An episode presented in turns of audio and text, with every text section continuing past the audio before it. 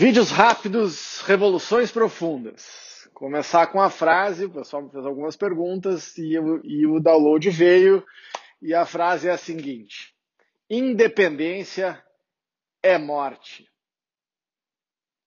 Ah, e agora? Bom, tem gente, Bom, tem gente que saindo do grupo aqui com essa frase: Independência é morte. Por que essa brincadeira com essa frase? Né, o famoso grito do Ipiranga, independência ou morte. Porque em se tratando de vida, independência é morte. Não existe nenhuma vida, pelo menos em tese, conhecida, que viva no vácuo. Nós sempre dependemos de alguma coisa, de alguém, ah, mas eu vou viver numa ilha. Você vai depender daquele, daquele ambiente, daquele meio ambiente, da água, dos animais. Não existe independência. Ah, que.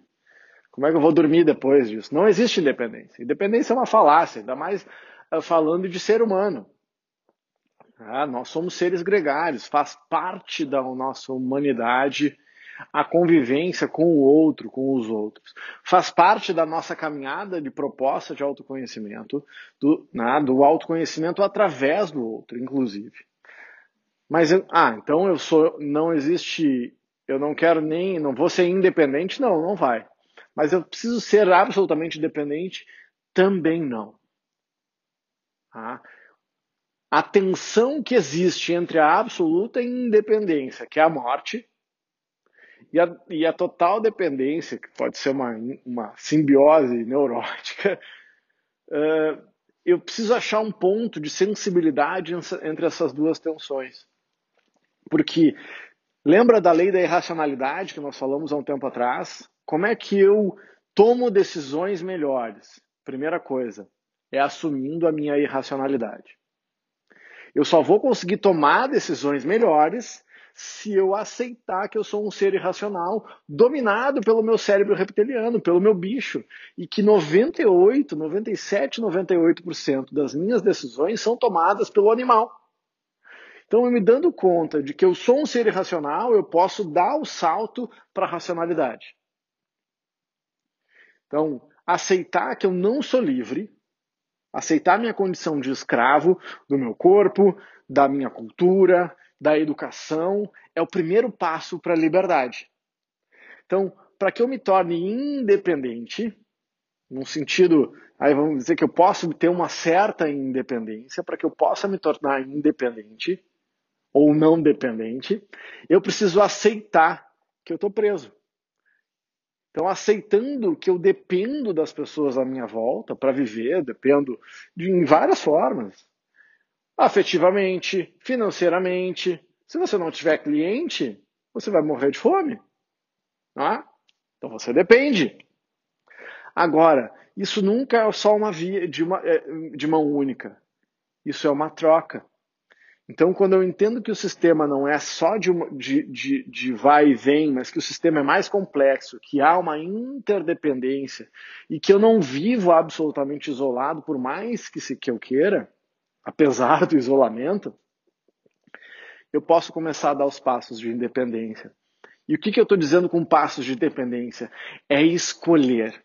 Escolher com quem eu vou me relacionar, escolher quais, vão, quais, vão, quais serão os meus fornecedores, por exemplo. Se eu tenho uma empresa movida pelo propósito, que tem valores profundos, verdadeiros e éticos, eu não vou comprar de um fornecedor que não é ético.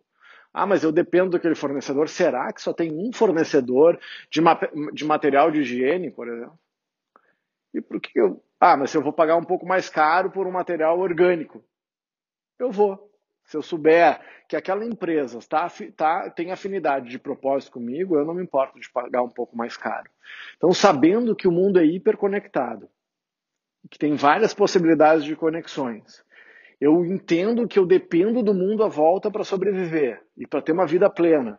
Eu posso, em vez de ver isso com, com, de uma maneira ruim, eu posso utilizar, como diz lá o Taleb, o, o conceito do antifrágil.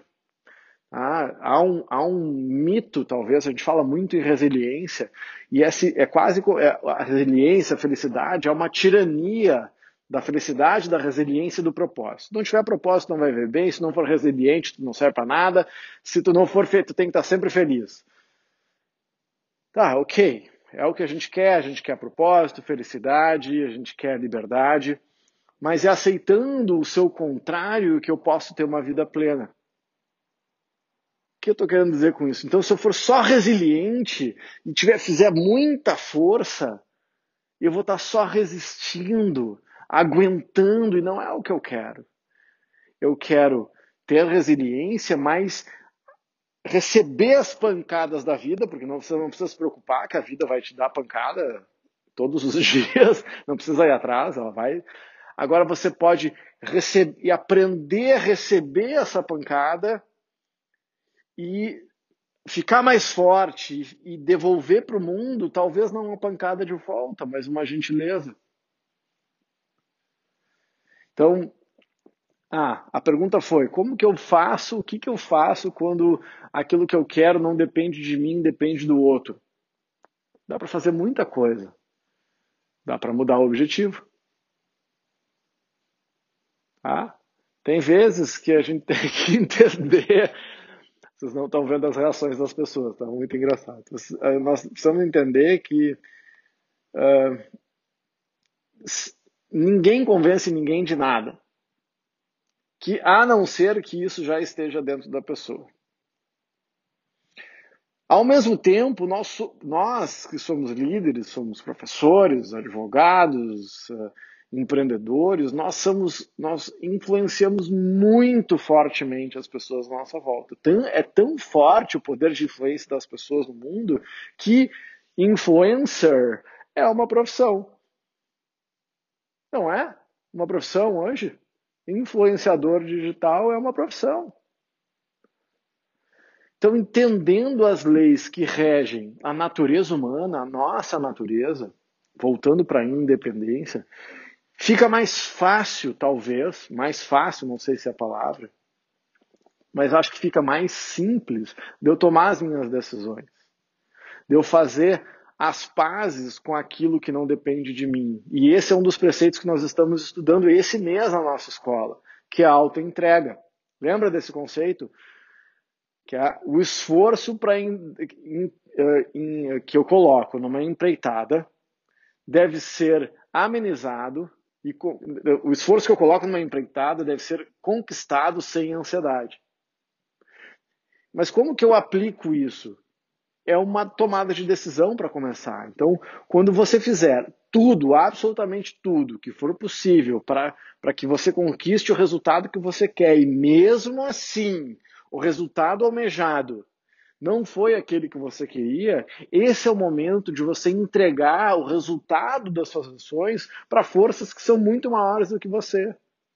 Apesar da gente ter muita capacidade de influência, Existem 7 bilhões de pessoas no mundo que estão hiperconectadas pela internet, fora da internet, e, e aí a gente acaba por ter uh, que tomar uma, uh, né, tomar uma decisão. Né?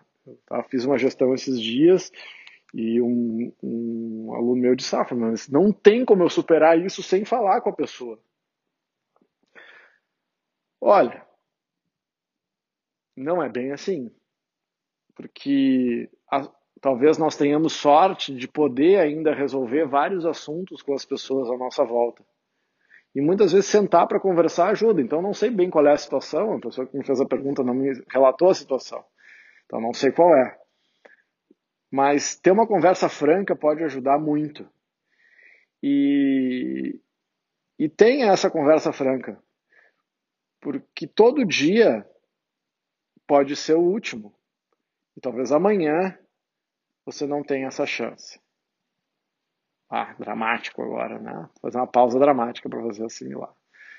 Então, talvez nós não tenhamos a chance de resolver os assuntos que a gente quer resolver com as outras pessoas, porque talvez elas não estejam mais aí a partir de amanhã. E aí você vai ter que lidar sozinho. Então, o que fazer? Autoconhecimento na veia é a única forma. Manda esse videozinho para quem está precisando ouvir.